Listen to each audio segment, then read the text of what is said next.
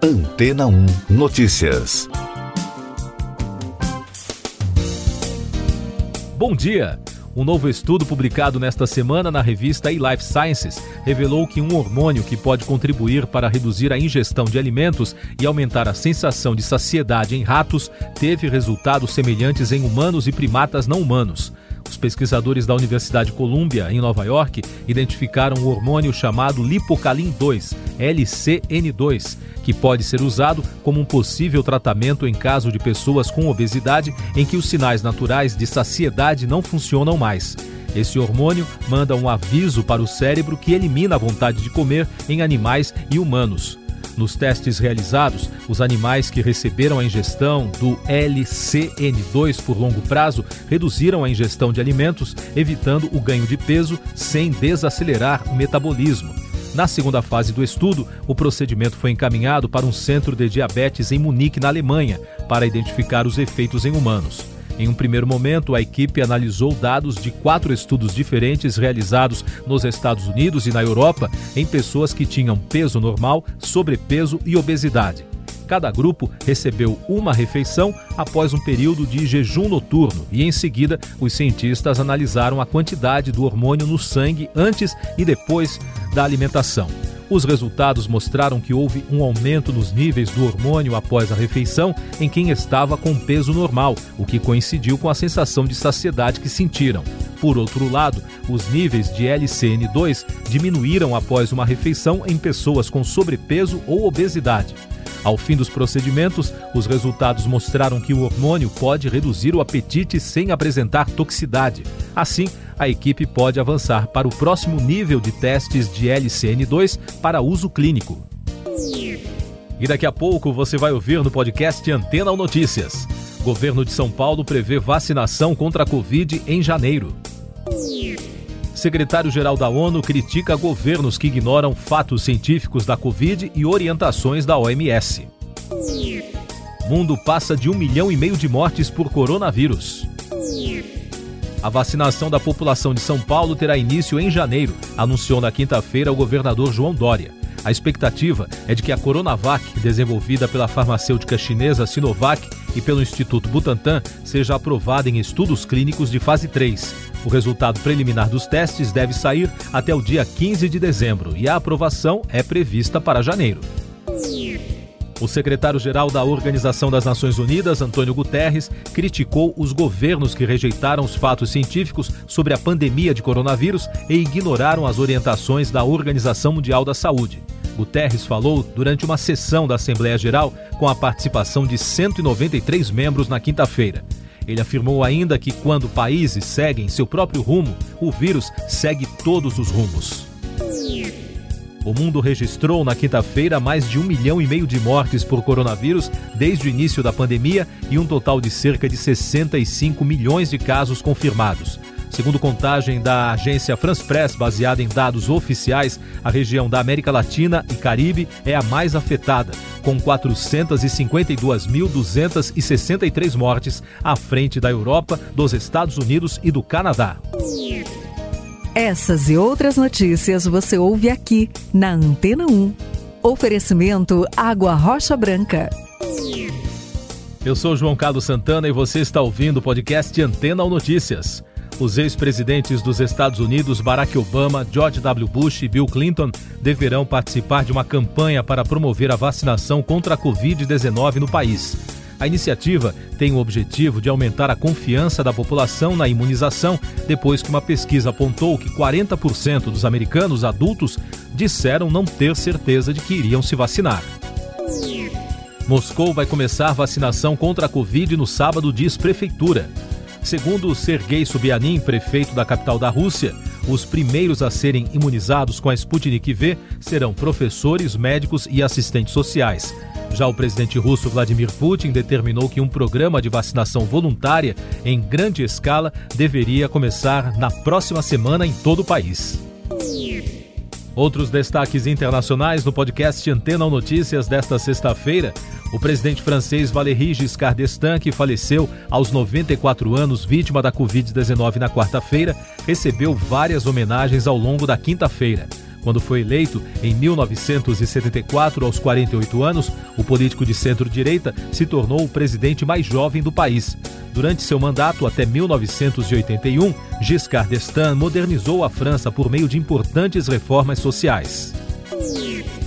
Ministro das Relações Exteriores iraniano Mohammad Javad Zarif afirmou que o Irã cumprirá o acordo que impede o país de desenvolver armas nucleares se os Estados Unidos e a Europa honrarem seus compromissos. O presidente americano Donald Trump retirou os Estados Unidos do pacto em 2018, mas o presidente eleito Joe Biden disse que retomará o tratado se Teherã obedecê-lo.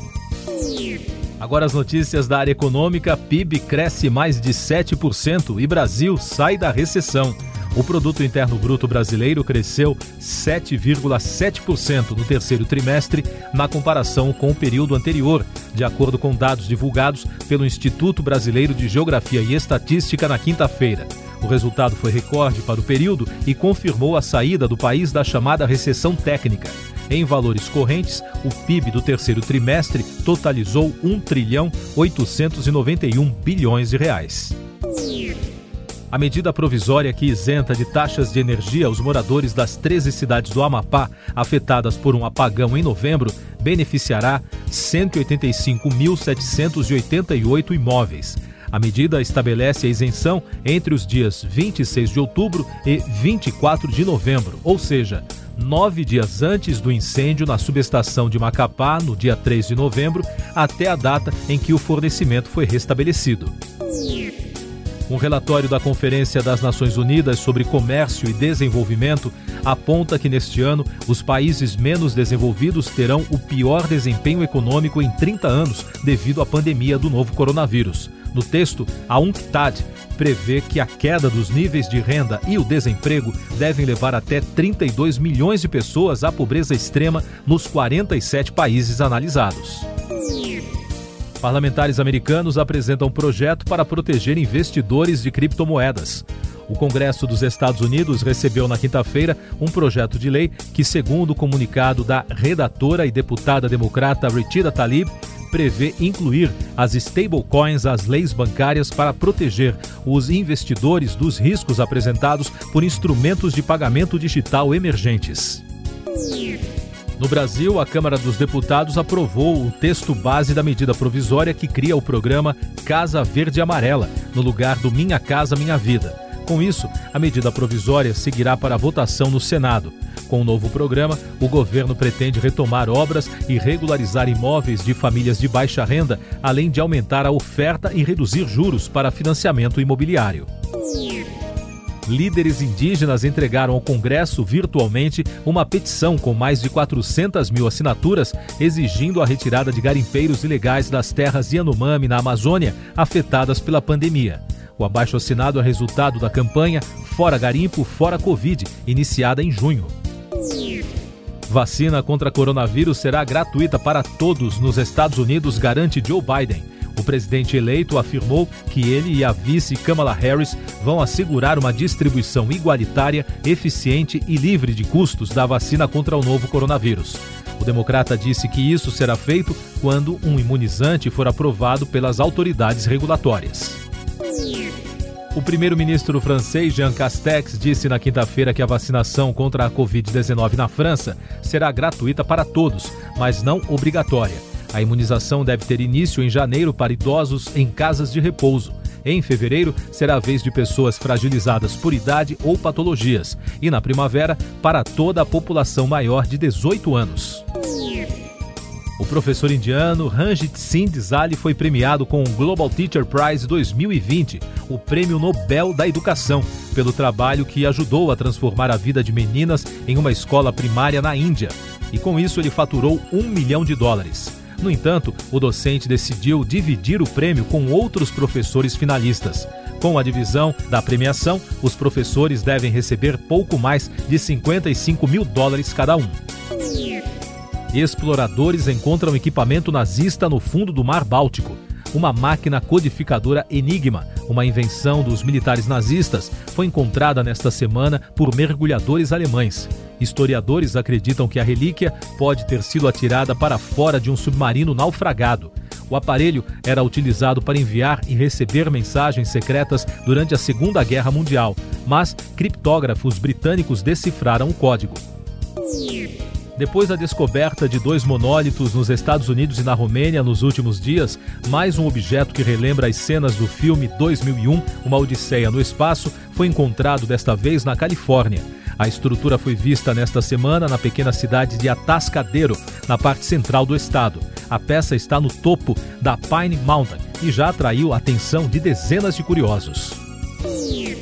A Warner anunciou na quinta-feira que todos os filmes do estúdio programados para 2021 serão lançados simultaneamente nos cinemas e no streaming. A decisão que surpreendeu o mercado cinematográfico foi considerada um golpe nos exibidores que tentam se recuperar dos efeitos econômicos da pandemia de Covid-19. Você confere agora os últimos destaques do podcast Antena Notícias, edição desta sexta-feira. A primeira remessa da vacina contra o coronavírus dos laboratórios Pfizer e BioNTech já está no Reino Unido. As vacinas são produzidas na Bélgica e viajaram para o Reino Unido através do Eurotúnel, que liga a ilha ao continente.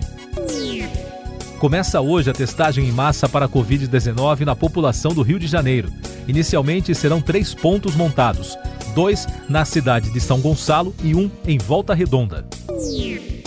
E começa hoje em formato virtual a Comic Con Experience 2020 com a expectativa de reunir mais de mil convidados para debaterem assuntos como cinema, games e quadrinhos.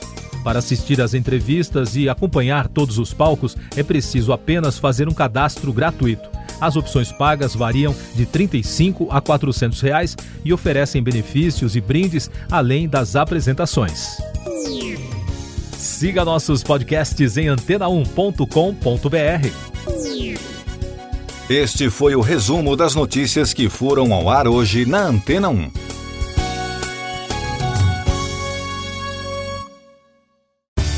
Depois de tanto conteúdo legal, que tal se hidratar com água rocha branca? O consumo regular de água durante o dia traz benefícios para a saúde, como, por exemplo, manter a pele bonita e hidratada. Rocha Branca, da fonte direto para sua casa.